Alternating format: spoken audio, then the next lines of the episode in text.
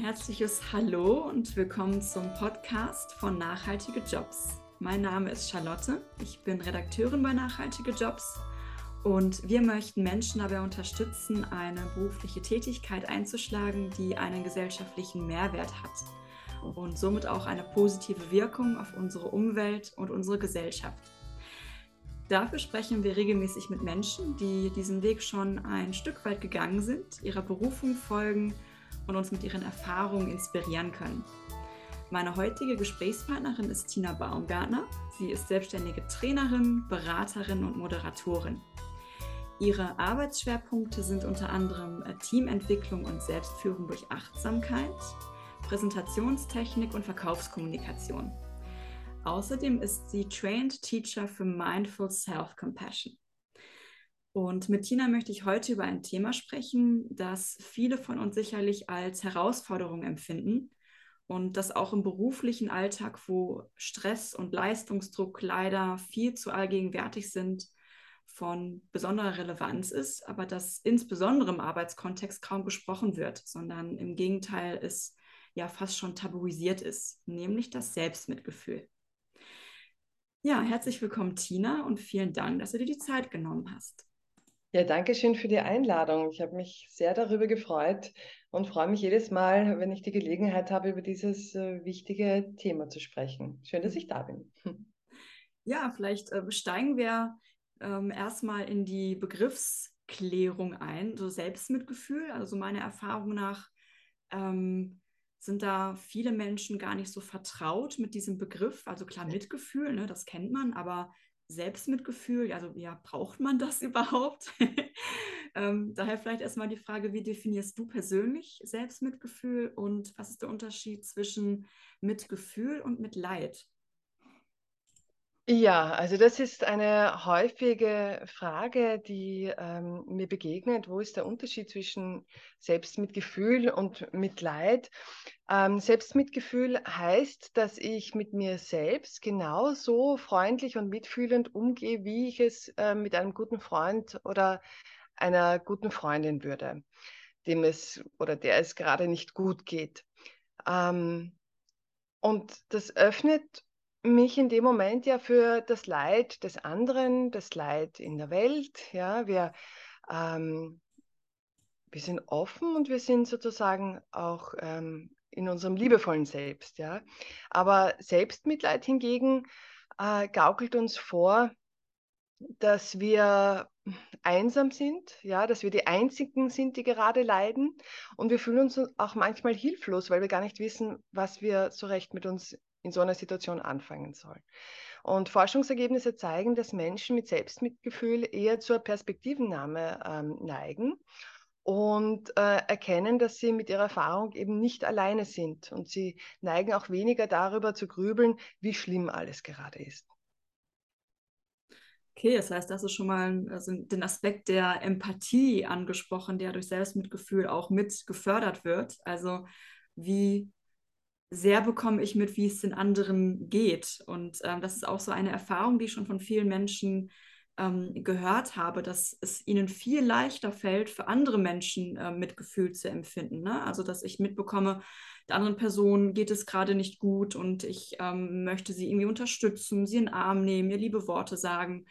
Und ähm, dass es aber viel schwerer fällt, einem das selbst zu geben. Ne? Also diese, die Stimmen, die da im Kopf sind, ne? die da unfassbar streng und gnadenlos teilweise wirklich bis zur, bis zur Selbstabwertung irgendwie in einem dann sprechen und man das fast schon als ähm, normal empfindet und diese Stimmen mhm. vielleicht sogar als legitim erachtet.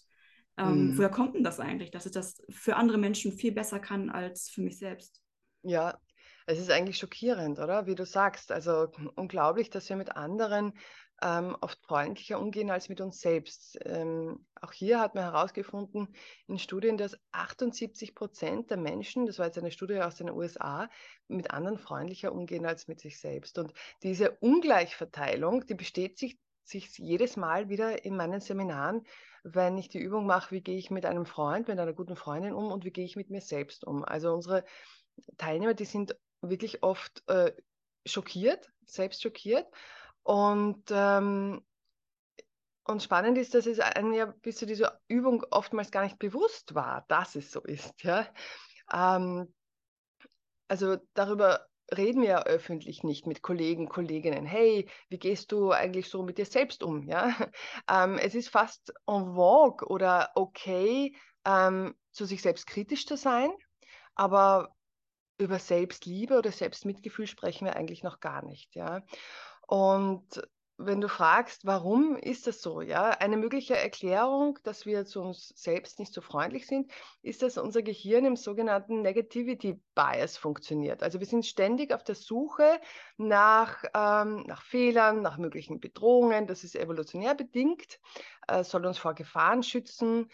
Also das bedeutet, dass wir auch bei uns selbst immer wieder nach Fehlern suchen oder nach Optimierungsmöglichkeiten sozusagen. Ja? Und ähm, wir sind daher unsere größten Kritiker. Und ich liebe die Aussage in dem Zusammenhang, ähm, hören wir doch endlich auf mit der subtilen Aggression der Selbstoptimierung. Ja, und ich bin ja auch eigentlich im Feld der Selbstoptimierung tätig, wenn ich Workshops und, und Trainings halte. Äh, und die Frage ist, mit welcher Haltung unter Anführungszeichen arbeiten wir an uns selbst. Ja? Was ist denn das Ziel, ähm, äh, uns, uns selbst zu optimieren? Also deswegen, eigentlich können wir endlich mal anfangen, uns genauso freundlich zu behandeln, wie wir unsere geliebten Menschen behandeln, denen es gerade schlecht geht. Ja? Okay, das heißt, dass ähm, sich mal hinzusetzen und sich die Stimmen anzuhören, die da im Kopf so zu mir sprechen und mal zu schauen, welche Tonalität haben die, welche Wörter benutzen die, also wie sind, wie ist die Kritik formuliert, die ich mir selbst gegenüber entgegenbringe. Das ist oder kann schon mal ein erster wichtiger Schritt sein hin zu mehr Selbstmitgefühl. Ähm, was sind denn vielleicht noch, ich sag mal, klassische Symptome eines Mangels an Selbstmitgefühl? Also woran merke ich, dass ich da vielleicht noch ähm, ja, mir, sehr, mir selbst mehr Selbstmitgefühl entgegenbringen darf? Und wie kann sich das auch auf körperlicher Ebene zum Beispiel auswirken? Und ähm, vielleicht nochmal einen Schritt zurück. Ähm, welche Glaubenssätze stecken dahinter? Also was sind eigentlich so die, ähm, die Gedanken, die dahinter stecken, ähm, warum ich so kritisch zu mir selber bin? Also zuerst mal muss man verstehen, dass dieser Angriff auf uns selbst, weil das ist ja genau das, was passiert. Ähm, wir sind kritisch, wir, wir finden Fehler an uns selbst, wir verurteilen uns. Dieser Angriff ähm, ist für unser Gehirn genau gleich, wie wenn dieser Angriff von außen käme. Und unser äh, Gehirn wird in Stress versetzt. Ja? Also sowohl die Amygdala, das ist das Angstzentrum, als auch der Hypothalamus werden hochaktiv und zeigen uns, Achtung, wir haben hier absolute Notsituation. Ja? Das bedeutet, die Amygdala, äh, wenn sie aktiv ist, ähm, sendet an unseren Körper, dass wir im Stress sind. Der Hypothalamus sorgt dafür, dass wir durchflutet sind mit Stresshormonen. Jetzt kann man sich ausdenken, wie positiv sich das auf uns auswirkt, wenn man permanent ähm, in dieser Selbstkritik ähm, mit Stresshormonen sozusagen zu tun haben. Ja? Unsere Verdauung ist davon beeinflusst, äh, unser Immunsystem ist geschwächt, wir haben Schlafprobleme, Konzentrationsschwierigkeiten, ähm, vielleicht erhöhten Muskeltonus, das heißt irgendwann einmal immer mehr Verspannungen, Kopfschmerzen, unsere Atmung ist flach, wir werden nicht wirklich gut ähm, versorgt mit Sauerstoff. Also das ist nur eine Reihe von vielen, leider vielen somatischen Auswirkungen. Unser gesamter Körper ist somit krankheitsanfälliger und ähm, wir spüren einfach diese Dauerüberlastung. Ja. Äh, ja, was könnten so die oder was sind oftmals diese Überzeugungen, von denen du gesprochen hast. Es ist ja unglaublich, wie, der, wie unser Kopf und unser Körper zusammenhängt. Im Alltag vergessen wir das vielleicht und glauben, wir sind nur der Kopf, ja, aber unser Körper ist ein ganz wichtiges, ähm, wie soll ich sagen, Informationsmedium, das uns Aussage darüber gibt, wie es uns geht, ja. Und oftmals steckt dahinter so die Überzeugung, ähm, ich bin nicht gut genug, ja, ich bin es nicht wert, ich bin nicht liebenswert, ich bin ein schlechter Mensch oder vielleicht einfach nur, ich darf mich nicht zeigen, wie ich bin. Und ja, Menschen ähm, ohne Selbstmitgefühl äh, sind einfach härter zu sich, erlauben sich keine Fehler, sind bei sich und anderen äh, oft sehr verurteilend und empfinden negative Gefühle als Schwäche oder schämen sich für negative Gefühle. Und das führt dann auch zu einer gewissen Vereinsamung, ja, weil man darf natürlich nach außen das nicht zeigen Äh, und ähm, ja, und das kann sich wirklich auf Dauer sehr negativ auswirken, mhm. mit diesen Gefühlen alleine zu sein. Und ich glaube, es hängt schon auch noch damit zusammen, wie wir, ähm, wie wir glauben, dass wir erfolgreich werden. Ja, also wir, wir glauben, dass wir durch eine gewisse Strenge und wenn wir die Zähne zusammenbeißen, ja, dass wir da produktiver sind, stärker, unabhängiger. Und wir sind, viele von uns einfach so sozialisiert, dass äh, negative Gefühle immer noch eine Schwäche sind. Ja. Und ich denke ja auch an große Unternehmen, die erst jetzt anfangen, äh, das Thema Coaching überhaupt erst aufzunehmen in ihre Personalentwicklungsprogramm. Ja? Also diese Hürde, über Gefühle zu sprechen und noch dazu über negative Gefühle, ist so groß noch. Ja? Und äh, wir müssen anfangen zu erkennen, dass diese, dass diese Strenge zu uns selbst, diese Kritiker am Ende des Tages eine körperlich äh, und psychische Schwächung bedeutet, ja, die uns nicht motiviert, sondern im Endeffekt hindert, unser vollstes Potenzial zu leben und unser Leben auch voll zu genießen. Ja. Also Selbstmitgefühl ist für mich eine Art von Versöhnung mit uns selbst. Mhm. Das klingt für mich ganz stark, also dieses, diesen Aspekt, den du angesprochen hast, wie definiere ich eigentlich Erfolg? Also wenn ich erfolgreich sein will auf der Karriereleiter, dann muss ich mhm. gewisse Gefühle eben ähm, verbergen und mit mir selber sehr streng sein. Das, das schreit im Prinzip danach, dass es zwischen Burnout und einem Selbstmitgefühlmangel wirklich auch einen Zusammenhang gibt. Und das sind ja einfach Erkrankungen, also Burnout und auch andere psychische Erkrankungen wie Depressionen oder Angststörungen. Ähm, dass das ja mittlerweile fast schon zu Volkskrankheiten geworden sind. Die, mhm. Statistiken zeigen ja, dass die Krankschreibungen ähm, aufgrund solcher Erkrankungen einfach äh, durch die Decke gehen im Prinzip. Und mhm. ähm, ich kann mir vorstellen, dass es da durchaus auch einen Zusammenhang gibt zwischen eben Selbstmitgefühl und psychischen Erkrankungen. Siehst du das ähnlich? Mhm. Also ich denke gerade an den Satz, The Glorification of Busyness. Es ist absolut in Ordnung, ähm, im Stress zu sein. äh, und ich habe gemerkt, auch vielmals jetzt ähm, in den Kursen, also für die Teilnehmer ist es echt schwierig, sich mal zum Beispiel einfach eine Pause zu nehmen. Zu sagen, ich ähm, mache jetzt mal eine Pause. Schauen dann die Kollegen und Kolleginnen, ja. Rauchen ist gerade noch okay, da hat man dann sozusagen eine Legitimation, aber einfach nur eine Pause machen, was an die Natur gehen, ein Atemzug. Also das ist echt noch so, hm, ja, wird, wird, ähm, wird noch nicht wirklich so angenommen, ja. Und genauso ist es also diese Selbstausbeutung, die wir da ähm, praktizieren, das hat natürlich auch psychische Auswirkungen. Und man kann sich vorstellen, hm, wie würden wir denn gern wollen, dass unsere eigenen Kinder aufwachsen, wenn sie, äh, wenn sie mal einen schlechten Tag haben? Ja? Ist es so, dass sie dann gar keine Schwäche zeigen dürfen? Ähm, wollen wir, dass sie hart zu sich selbst sind und äh, ähm, und, und, und genau dann, wenn sie Nähe und Trost brauchen, das Gegenteil machen? Nein, wir würden wahrscheinlich wollen, dass unsere Kinder sehr, ja, sehr wohl auf, auf ihr Inneres achten und, und lernen, gut auf sich zu schauen. Aber wir sind keine guten Vorbilder darin. Ja? Mhm. Ähm, und im Grunde leiden wir unheimlich tief im Inneren, wenn wir uns nicht so akzeptieren, wie wir sind. Wir sind permanent im Kampf mit uns selbst ob wir es merken oder ob es wie zu einer zweiten Haut geworden ist. Ja? Und ich meine, im Ernst, da ist doch Burnout oder Depression oder sonstige Volkskrankheiten, wie du sie genannt hast, eine fast schon logische Schlussfolgerung. Mhm.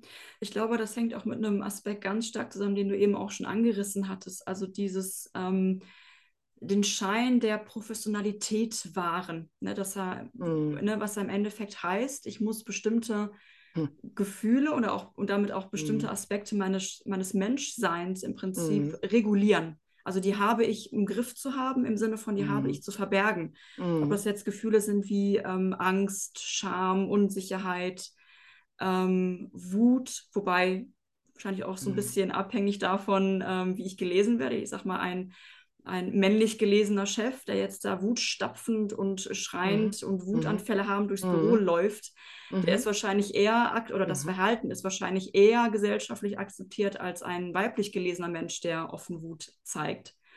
Ähm, auf der anderen Seite haben vielleicht männlich gelesene Menschen eher Schwierigkeiten damit, weiche Gefühle zu zeigen, weil sie Angst haben müssen, ihr, ihr Gesicht zu verlieren. Also ich merke, da kann man auf der Ebene mhm. auch schon spannende Diskussionen ähm, aufmachen, aber vielleicht mal mhm. unabhängig vom Gender-Thema.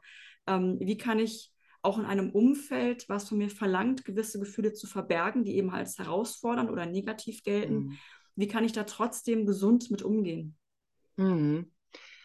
Ähm, also, das ist eine gute Frage, ja. Für mich sind wir professionell gerade dann, wenn wir uns um unsere Gefühle kümmern. So wie du sagst, dieser wutstapfende ähm, Chef, ja, klassisches Bild, ja, agiert sie ja blind aus, das heißt, nimmt wahrscheinlich gar nicht mal wahr, was er alles dadurch anrichtet, ja, ähm, hat nachher viel mehr äh, Scherben wieder aufzuklauben und sich ähm, um Wiedergutmachungen zu kümmern, wenn überhaupt, oder hat eben das Problem mit äh, unzufriedenen Mitarbeitern ähm, dann zu arbeiten. Oder zum Beispiel ähm, eine klassische Flucht wäre es, dass wir Konflikten am Arbeitsplatz überhaupt aus dem Weg gehen, weil sie unangenehme Gefühle hervorrufen. Ja? Äh, oder vielleicht auf eine, in einer sachlichen Diskussion dann subtile Aggressionen rauslassen. Also all das ist unprofessionell, höchst unprofessionell. Ist aber, wie du sagst, noch eher, ähm, wie soll ich sagen, gewohnter Alltag, als vielleicht, wenn wir anfangen, darüber zu sprechen, wie können wir uns tatsächlich konstruktiv selbst regulieren. Und das ist etwas meiner Erfahrung nach, ich weiß nicht, wie es bei dir war, aber das habe ich jetzt weder in der Schule gelernt, noch im Kindergarten, noch durch meine Eltern. Das heißt, in der Sozialisierung ist es etwas völlig Neues. Und genau so erlebe ich das ganz oft. Ja? Ähm, ich kriege die Frage, Selbstmitgefühl, was genau und wie genau, ja. Und Selbstmitgefühl sieht man ja von außen nicht. Das ist das Schöne. Wir können uns jederzeit unserer Scham widmen oder unserer Angst. Wir können es im Körper fühlen. Wir können zum Beispiel in einer Übung geht es darum, weich zu werden, ähm, es zu spüren, zum Sorgen, ja. Und das dauert im Alltag überhaupt nicht lange. Das kann eine Minute sein und wir haben ein sofort einsetzbares First Aid Kit, sage ich mal, bei unangenehmen oder starken Gefühlen. Und es wird in Notfällen Wunder, weil Gefühle wollen nun mal gefühlt werden. Gefühle lassen sich nicht wegdenken, so schön wir es hätten, äh, so gern wir es auch hätten. Ja. Ähm, wir wollen es analysieren und Gefühle lösen, das funktioniert leider nicht, ja, sondern wir können uns diese Gefühle zunächst einmal erlauben, wir können sie fühlen und dann werden wir erkennen, dass die Gefühle eine flüchtige Natur haben, dass sie auch wieder gehen. Aber zunächst einmal wollen sie von uns gehört und gefühlt werden. Hm. Ich stelle dazu mal eine bewusst äh, provokante Frage. Also angenommen, mhm. ich ähm, widme mich ganz intensiv dieser Übungen und werde eine Expertin oder ein Experte in Selbstmitgefühl und mhm. verzeihe mir im Prinzip jeden Makel und jeden Fehler. Ähm, besteht da nicht das Risiko, dass ich dann jegliche Motivation verliere, mich irgendwie selbst weiterzuentwickeln oder persönliche Reife zu entwickeln? Also, dass das so eine Art Stillstand bedeutet von, ja, so bin ich halt und das ist okay und so bleibt es auch. Mhm. Das ist gar nicht so provokant, sondern eine verbreitete Sorge, diese Angst, uns nicht mehr zu entwickeln, wenn wir anfangen, mit uns selbst freundlicher umzugehen. Ist ja eigentlich verrückt, oder? Also, wenn wir anfangen, freundlicher mit uns umzugehen, dass wir uns dann nicht mehr entwickeln. Die Frage ist, wo wollen wir uns denn hin entwickeln? Was bedeutet das überhaupt? Für mich ist die größte Entwicklung meines Lebens gerade äh, die, die ich auch immer mehr Stück für Stück anstrebe, mich so zu akzeptieren, wie ich wirklich bin. Und das ist schon genug Arbeit alleine, ja, alles anzunehmen ähm, und selbst freundlich gegenüber zu sein, zu umsorgen, ähm, dann ist doch alles möglich aus dieser gestärkten Position heraus. Dann können wir unser vollstes Potenzial eben leben und ich kann aus meiner Erfahrung sagen, weil ich habe den direkten Vergleich, bevor ich mich damit beschäftigt habe, mit Selbstmitgefühl und seitdem ich es praktiziere, ich bin erfolgreicher, wenn ich weniger mit mir selbst verstrickt bin, wenn ich mich weniger vergleiche oder verurteile, wenn ich mal einen schlechten Tag habe. Also ich ziehe Kraft daraus, genauso wie wenn ich ähm, nach der Arbeit nach Hause komme, nach einem miesen Tag, mein Partner mich umarmt und dann liebevoll versorgt. Also das steht für mich in überhaupt keinem Widerspruch, sondern kann uns freundlich motivieren, kann uns sagen, hey, äh, was sind denn wirklich deine Werte? Wo möchtest du denn hin in deinem Leben? Also wir können uns ganz freundlich uns selbst ähm, zuwenden. Ich sehe das, ich habe zwei Kinder und ich sehe das, ähm, es funktioniert überhaupt nicht, mit äh, Kritik und Strenge meinen Sohn äh, motivieren zu wollen, zu lernen zum Beispiel. Da geht er nur in den Widerstand mhm. und macht zu. Und genauso ist es bei uns selbst auch. Wir schützen uns dann gleichzeitig vor diesem Kritiker. Also das ist dieses, dieses Spannungsfeld nimmt eigentlich unsere Energie, statt dass es uns äh, Motivation und Energie für Entwicklung gibt. Ja, die Erfahrung kann ich auf jeden Fall auch teilen, dass ähm, eben diese, diese Weichheit und auch diese Entspannung, die eben durch die Freundlichkeit mit sich selbst entsteht, dass dadurch auch dieses, dieser Kampf gegen die inneren widerstände aufhört. Also mhm. Also man, man, wenn man im Prinzip Dinge an sich ändern möchte, also unbedingt ein anderer Mensch werden möchte oder mhm. meint, man müsste in irgendeiner Form gut genug werden für irgendwas. Das ja. ist so eine Art Sisyphus-Kampf. Also man mhm. rennt immer wieder gegen Wände, die man eh nicht einreißen äh, kann. Und eben durch das Freundliche mit sich selbst sein bekommt man erst ein Gefühl von A, Entspannung, aus der heraus dann einfach man viel mehr schauen kann, was möchte ich eigentlich. Ne? Mhm. Ne? Und ähm, das ist eher ein selbstermächtigendes Gefühl und weniger ein, ach ja, jetzt bleibe ich hier, wo ich bin. Also das kann ich äh, auf jeden Fall teilen. Genau. Sehr schön. Ähm, ja, wo wir vielleicht bei den ähm, potenziellen Risiken und Nebenwirkungen des Selbstmitgefühls schon sind. ähm, wenn ich anfange, stärker auf meine eigenen Bedürfnisse zu hören und diese auch zu vertreten, ähm, kann es ja durchaus passieren, dass ich dafür die Erwartungen anderer Menschen weniger erfülle. Und ähm, auch da weiß ich aus eigener Erfahrung, dass es passieren kann, dass es Menschen geben wird, die es bislang einfach gewohnt waren, dass ihre Bedürfnisse Vorrang hatten, ähm, dass das denen nicht unbedingt gefallen wird. Mhm. Und ähm, das kann ja durchaus schwierig sein. Zum einen, weil sich gewisse Konflikte dann nicht mehr vermeiden lassen oder weil ich vielleicht Angst bekomme, dass ich Menschen verliere dadurch ähm, ja, wie kann ich mit solchen äußeren Widerständen konstruktiv umgehen, ohne gleich den Mut zu verlieren? Ja, eine wunderschöne Frage, weil ich frage mich da zunächst mal, was sind das für Menschen, mit denen ich eine Beziehung führe, die darauf basiert, dass ich meine Bedürfnisse zurückstecke. Also das, da, da stellt sich schon grundsätzlich mal die Frage, wie diese die Dynamik hier funktioniert. Und wenn ich immer zu den anderen Ja sage, dann sage ich ja nicht zu mir selbst Ja. Und manchmal ist ein Nein zu jemand anderem ein Ja zu mir selbst. Äh, und ich habe auch gemerkt, ähm, Menschen, die ich in meinem Leben haben möchte, sind Menschen, mit denen ich durchaus dieselben Werte teile. Und hier können wir uns natürlich auch fragen, ähm, so eine kleine Standortbestimmung, ja, mit wem teile ich denn mein Leben oder mit welchen Menschen umgebe ich mich? Ja? Hat das lang, macht das langfristig Sinn oder nährt das langfristig, wenn ich meine Bedürfnisse zurückstecken muss, nur um diese Beziehung zu halten? Ja? Ähm, nehmen wir mal einen anderen Aspekt an. Es gibt kleine Wesen auf dieser Welt, die wollen, die haben permanent Bedürfnisse und, und, und schreien auch laut danach. Ich meine, meine Kinder. Und als Mutter kann ich besser für meine Kinder da sein, wenn ich mich selbst gut um mich kümmere. Ja, ich gebe dann, äh, es gibt dieses wunderschöne Bild, ähm, dass wir uns vorstellen, wir sind wie eine große Schale, ja, die wir zuerst voll machen und dann daraus quasi im Überfluss geben. Ja? Ähm, zum Beispiel in helfenden Berufen ist oft ein Problem, dass es nicht ähm, als Schale praktiziert wird, sondern ähm, oder auch in der Elternschaft, ja, dass wir das Gefühl haben, äh, es gibt ein Rohr und aus dem kommt alles aus dem geben wir, ja.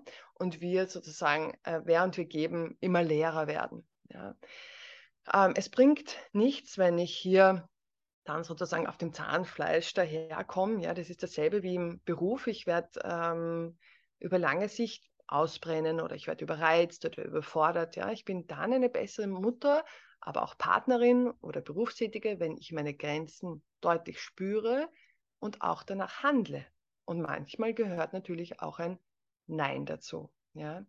Und es ist, gibt auch bei diesen Risiken und Nebenwirkungen eine wunderbare Chance. Ja? In dem Moment, also ich bin ja dann auch Vorbild, einerseits jetzt in, in meinem Beispiel ein Vorbild für meine Kinder, Vorbild für Selbstmitgefühl, aber wenn ich mich verändere, dürfen sich ja auch andere verändern, dürfen sich davon inspirieren lassen, dürfen sich vielleicht auch das unter Anführungszeichen herausnehmen, auf sich selbst zu schauen. Ja? Und ähm, vielleicht irritiere ich andere, aber Irritation ist ja nicht unbedingt immer schlecht, sondern sie ermöglicht Reflexion und dann auch eben eine Veränderung. Und ja, und man kann gemeinsam eine generelle Kursänderung vielleicht vornehmen. Ja, ich denke zum Beispiel an, ähm, ja, viele Mitarbeiter klagen über lange, unnötige Meetings und machen sie aber trotzdem immer wieder mit, weil das einfach State of the, of the Art ist. Vielleicht darf sich auch hier was im Unternehmen verändern und man schlagt gemeinsam einen anderen Weg ein. Geht eine Kultur, die mit der Zeit wertschätzender umgeht, mit der Zeit der Mitarbeiter und weniger alle an ihre Grenzen bringt. Vielleicht auch ein Appell an die Führungskräfte, ähm, die, Vorbilder ja. für Selbstmitgefühl zu sein und ein gesundes Grenzen setzen zu sein. Natürlich auch, ähm, ja, du hast auch eben deine Elternrolle angesprochen. Ähm, magst du vielleicht teilen, wie du Selbstmitgefühl in deinem eigenen Leben übst und praktizierst? Also wie du deine, mhm. deine Schale sozusagen, die du eben angesprochen hast, erstmal füllst, bevor du dann geben kannst? Mhm. Also mittlerweile ist es wirklich zu einer Art zu denken, zu fühlen und zu sein geworden. Ich habe ja selbst diesen achtwöchigen Kurs, ähm, also es gibt einen achtwöchigen Kurs in Mindful Self-Compassion, Selbstmitgefühl, ähm, achtsames Selbstmitgefühl gemacht und das war so ein, ein Game Changer ähm, in meinem Leben. Ich glaube, der Höhepunkt und das, was äh, viele zum Schmunzeln bringt, ist, ich habe tatsächlich, das ist jetzt eine kleine Nebengeschichte, aber ich habe ähm, einmal ein Buch gelesen ähm, von Veit Lindau. Ich bin jetzt nicht, ich würde sagen, ein großer Fan, aber das, man hat es mir geschenkt und ich, äh, ich habe es mir angeschaut und ich war eigentlich sehr beeindruckt von einer Übung, die da drinnen war, nämlich sich selbst zu heiraten. Und das mag zunächst einmal verwunderlich klingen, aber wenn man da dahinter schaut, ähm, ist es wunderschön, ein Ritual zu vollziehen, wo du dir selbst das Versprechen gibst, für dich da zu sein in der Not. Im Grunde Selbstmitgefühl. Ja? Und ähm, nach diesem Kurs habe ich ziemlich viel ähm, selbst praktiziert, diese ganzen Übungen immer wieder, immer wieder, immer wieder meditiert. Und ähm, eben irgendwann kam eben dieser, diese Zeremonie, die hat das Ganze irgendwie noch ein bisschen so gekrönt, ja. Äh, und mittlerweile ist es so in Fleisch und Blut übergegangen, dass ich erkenne, wenn ich hart oder ungerecht mit mir bin. Und dann verurteile ich mich nicht dafür, sondern ich schenke mir auch selbst dafür Selbstmitgefühl. Ich denke ah, okay, buh, bist schon ganz, ganz schön hart wieder zu dir. Ja? Und, ähm, und da kann man diesen, diesen freundlichen, liebevollen äh, Selbstdialog praktizieren. Also das mache ich ganz viel im Alltag, gerade wenn viel los ist und ich das Gefühl habe, okay, puh, da prasselt viel auf mich ein, das Leben ist einfach gerade viel ähm, oder die Gefühle sind viel, dann habe ich einfach etwas, was ich permanent und sofort umsetzen kann. Und ich praktiziere auch viel Achtsamkeit, also die Aufmerksamkeit, die wir uns ganz bewusst äh, mit Freundlichkeit und Neugierde schenken. Ja? Und dadurch kriege ich mal überhaupt mit, wie es mir geht im Alltag, weil auch da ist meine Erfahrung, ähm, also ich kenne das von mir, dass man sich jetzt gar nicht groß fragt, wie geht es mir eigentlich gerade und vielleicht erst äh, Stunden später merkt, dass man im Stress war. Ja. Aber ich bin sozusagen mir selbst ähm, sehr dicht auf der Spur. Und ähm, wenn ich auf etwas stoße, das schwierig ist, dann weiß ich, wie ich mir zur Seite stehen kann und, ähm, und mache das auch. Und eben da ist mir diese Vorbildfunktion ähm, für meine Kinder auch wichtig und ich ähm, ja, es ist ein, eine, eine tägliche Praxis, würde ich sagen. Du hast gerade den Ausbildungskurs, ähm, also mhm. Mindful Self-Compassion, angesprochen. Ähm, auch diese Hochzeitsübung klingt auf jeden Fall spannend. Ähm, wie kann ich mir diesen Kurs vorstellen? Vielleicht magst du einmal so, so, wo ich ganz knapp umreißen, welche Inhalte mhm. oder um welche Inhalte es da geht. Ähm, und vielleicht auch, wie dieses Know-how, was du da gewonnen hast, in deine Arbeit ähm, als Coach, Trainerin mit einfließt. Mhm. Ähm, also der Kurs ist in den USA entwickelt worden von ähm, Christopher Germer und Christine Neff. Und das, das Schöne ist, er ist wirklich ähm, wissenschaftlich fundiert. Also alles, was hier an Übungen einfließt, äh, basiert auf Erkenntnissen, die wirklich überprüft worden sind. Also ich weiß, es gibt ja, ähm, wie soll ich sagen, unter uns auch die kritischen Geister, die sich denken, naja, ähm, ist das jetzt irgendwie ähm, Klangschalenromantik? Ja, es sind wirklich ähm, praktische Übungen, ja, die wir da erlernen, eben ähm, wie wir uns uns selbst ähm, einfach zuwenden können, freundlich zuwenden können. Und es gibt viel Raum für Reflexion, viel Raum auch für Austausch, zu erkennen, hey, mir geht es nicht alleine so, wow, jemand anderer hat das auch. Also das ist auch so ein, ein großer Teil oder eine große Ressource im Kurs. Und, und natürlich, was auch passiert, ist, dass ähm, so unsere ungeliebten Anteile zum Vorschein kommen. Ja, dass die Teile, die wir sonst immer wegdrücken und nicht haben wollen, dann sagen, hey, Moment mal, ähm, Moment mal, da ist Freundlichkeit. Hey, vielleicht, vielleicht habe ich auch eine Chance hier, ähm, einen Platz zu finden. Ja? Also es ist keine Therapie, muss man dazu sagen. Also wenn man wirklich grobe ähm, Lebenskrisen oder, oder Traumatisierungen hat, ist meine Empfehlung hier, sich einfach begleitend ähm, noch einen Ort zu suchen, wo man das Ganze für sich äh, gut aufarbeiten kann. Aber es sind wunderschöne Übungen, die uns auch einfach zeigen, wie wir milder, weicher mit uns selbst umgehen können und das Leben einfach mehr genießen. Ja? Und was hm, ich als Kursleiterin, also ich habe diesen Mindful Self-Compassion Kurs, den äh, biete ich auch in Wien an, ähm, merke ich, dass es einfach auch die, äh, dass das Leben vieler Teilnehmer verändert. Ja? Und ich denke mir einfach, es darf hinaus in die Welt. Man muss natürlich bereit dafür sein, das ist klar. Du ähm, begleitest als Coachin oder Trainerin ja nicht nur Privatmenschen, sondern auch Unternehmen und äh, Führungskräfte. Und da wäre meine Frage, welchen Platz haben eben Themen wie Achtsamkeit und Selbstmitgefühl ähm, im Arbeitsleben und vor allem auch eben für äh, Menschen, die eben Führungspositionen haben. Also wie, wie kann sich ähm, Selbstmitgefühl, wenn ich das in meine Unternehmenskultur einfließen lasse, wie verändert sie sich dadurch? Und ähm, wie zahlt sich das nicht auch zuletzt vielleicht sogar auf den unternehmerischen Erfolg aus, wenn ich jetzt statt Leistungszwang und Ellbogenmentalität ähm, Werte wie Achtsamkeit in den Fokus nehme? Mhm. Also da können wir am besten gemeinsam träumen. Ja? Also ich wünsche mir ähm, eine Realität, wo das möglich ist und fürchte, dort sind wir noch lange nicht. Ja? Unsere, Wel unsere gesamte Welt würde mehr Achtsamkeit, Umsichtigkeit, Nächstenliebe, Freundlichkeit gut gebrauchen können. Also nicht nur für den unternehmerischen Erfolg jetzt per se, sondern ähm, wir müssen uns überlegen, was weiterhin mit unserem gesamten Planeten passiert, wenn wir ihn weiterhin ausbeuten. Also diese Kultur der Selbstausbeutung hört ja da nicht auf. Das ist die Kultur der Ausbeutung, würde ich mal sagen, der Ressourcennutzung. Ähm, und es ist viel größer eben als das einzelne Unternehmen. Wir haben eine gemeinsame Verantwortung, diesen Kulturwandel mitzutragen, ja, der unsere Welt dann auch ähm, zukunftsfähig macht. Äh, ich habe hier einen winzigen Beitrag. Ja? Ich versuche Menschen in Unternehmen ähm, diesen sogenannten Nutzen, weil das ist ja immer eine Kosten-Nutzen-Frage ja, in Unternehmen, äh, Nutzen aufzuzeigen. Ja, was bringt es mir denn überhaupt, wenn ich als Führungskraft anfange, mich selbst zu spüren? Und eigentlich ist diese Frage ja schon verrückt, oder? Also was bringt es uns, wenn wir uns selbst spüren? Ja, ähm, was bringt es uns, wenn wir andere mehr spüren? Was bringt es uns, wenn wir wahrhaftige, ähm, wie soll ich sagen, nährende Beziehungen auch im Unternehmen ähm, leben können? Was bringt es uns, wenn wir uns gegenseitig unterstützen und beflügeln? Was bringt es, wenn ähm, die Arbeit ein Ort ist, wo ich gerne hingehe und das Gefühl habe, es macht einen Unterschied, ob ich dort bin oder nicht. Es hat einen, einen Sinn und einen Wert und ich trage etwas bei. Also wir sind wir sind leider noch weit weg davon, aber auf dem Weg dahin, dass diese Werte immer mehr wie so, äh, sie haben sich so draufgelegt, würde ich mal sagen, wie Tau und ähm, auf dem Boden und sinken jetzt so langsam in die Erde, ja. Und so sinkt das, dieses Bewusstsein langsam immer mehr in die Köpfe.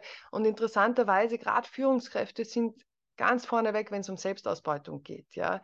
Ähm, also sich da zu spüren und, und zu verbinden und tatsächlich äh, sich mal in die Augen zu schauen. Ja? Ähm, das sind alles Dinge, die wir nicht nur brauchen ähm, als Unternehmer oder als Arbeitnehmer, Arbeitnehmerinnen, sondern einfach nur als Menschen. Finde ich, ist ein sehr schöner Ansatz, dass im Prinzip Werte, die im, im Privatleben als völlig selbstverständlich mhm. gelten, mhm. Ähm, Wertschätzung, Zugehörigkeit, Empathie, dass die eben auch auf unternehmerische Ebene oder eben auch ins Arbeitsleben übertragen werden dürfen und nicht ausgeblendet werden müssen. Das einfach als Nährboden für ja auch Verantwortung für unsere Mitwelt und unsere Umwelt. Genau, ja. Gibt es ähm, vielleicht eine praktische Übung, die du unseren ZuhörerInnen mitgeben kannst, mit der man ja vielleicht so den ersten Schritt mhm. ähm, im Alltag in Richtung Selbstmitgefühl gehen kann? Mhm, gerne. Also du hast mich eingangs gefragt, wie ich Selbstmitgefühl definiere. Selbstmitgefühl, ähm, hier kann man auch drei Komponenten ähm, festlegen. Das erste ist die Achtsamkeit, also diese, ähm, das, die bewusste Aufmerksamkeit mit Freundlichkeit und, und Neugierde. Wie geht es mir eigentlich? Ja? Ähm, der zweite Schritt ist dieses gemeinsame Menschsein, das Bewusstsein darüber, dass Schmerz oder Leid oder unangenehme Gefühle zum, zum Leben dazugehören, zum Menschlichen. Und das dritte, die dritte Komponente ist die Selbstfreundlichkeit. Und dazu möchte ich gern einfach eine kleine Übung beschreiben, die kann man wunderbar im Alltag machen, ähm, auch im Unternehmen, weil man ähm, von außen, wie gesagt, nicht mitbekommt, ob jemand Selbstgefühl, Mitgefühl praktiziert oder nicht. Also diese Übung nennt sich Selbstmitgefühlspause und ist eine meiner Favorites. Und falls eine schwierige Situation auftaucht, können wir ähm, uns ganz unkompliziert mal uns selbst hinwenden. Also der erste Schritt ist es überhaupt mal wahrzunehmen, wie es uns jetzt gerade geht, im Körper zu spüren und zu benennen. Und das mag für manche schon einfach sehr viel sein, ja, sich selbst hinzuwenden und das mal zu bemerken und im Körper zu spüren. Und dann könnte ich sowas sagen zu mir, so wie, ah, da ist Angst oder einfach nur au, ja, oder hu, da ist Stress. Und hier praktizieren wir eben die Achtsamkeit. Das ist der erste Schritt. Und dann können wir uns vor Augen führen, dass wir damit gar nicht so alleine sind, sondern Schmerz eben und schwere Situationen zum menschlichen Dasein gehören. Und wir können sowas sagen zu uns wie, ich bin nicht alleine. Anderen geht es genauso wie mir. Oder wir alle erleben schwierige Zeiten in unserem Leben. Oder so fühlt es sich an, Mensch zu sein. Damit machen wir unsere Erfahrung ein bisschen, ich würde mal sagen, normaler. Es ist okay, sich so zu fühlen. Ja? Und das öffnet uns auch wiederum für die Welt, anstatt uns selbst zu isolieren, so wie wir es gerne tun, wenn es uns schlecht geht. Und im dritten Schritt, das ist der Schritt, wo wir wirklich aktiv werden können für uns selbst. Also zum Beispiel eine kleine Berührung. Eine Berührung aktiviert das Fürsorgesystem, das Bindungssystem und beruhigt gleichzeitig unser Nervensystem.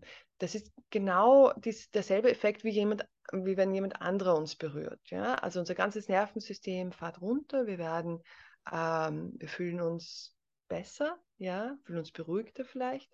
Und ich kann die Hand auf im Brustbereich hinlegen oder im Bauch, da wo es sich gerade ähm, stimmig für mich anfühlt. Und dann kann ich die Wärme der Hand spüren. Und dann kann ich freundliche Wünsche an mich richten. Und ich nenne jetzt nur ein paar Beispiele. Das, so ein freundlicher Wunsch könnte sein, möge ich mich so annehmen, wie ich bin. Und du siehst, das ist schon so ein bisschen die, ähm, der Gegensatz zu, zu, diesen negativen Überzeugungen. Ja, ich bin es nicht wert, ich bin nicht gut genug. Ich kann mir einfach wünschen, möge ich mich so annehmen, wie ich bin. Oder möge ich mir selbst geben, was ich brauche. Oder auch, ich darf mit Leichtigkeit leben. Kann auch eine Erlaubnis sein, ja. Das, was sich in dem Moment gut anfühlt. Und wenn du das Gefühl hast, ey, das ist echt schwierig, mir irgendwas Gutes gerade zu wünschen auch noch, ja, dann ist ein kleiner Hilfe. Man kann sich vorstellen, was würde ich denn jetzt einer geliebten Person sagen, die was ähnlich ähm, ja, eine ähnliche Situation hat oder was ähnliches durchmacht wie ich gerade, was würde ich ihr wirklich aus dem Herzen sagen? Ja, was würde ich ihr wünschen? Und dann können wir schauen, dass wir diese Worte an uns selbst richten.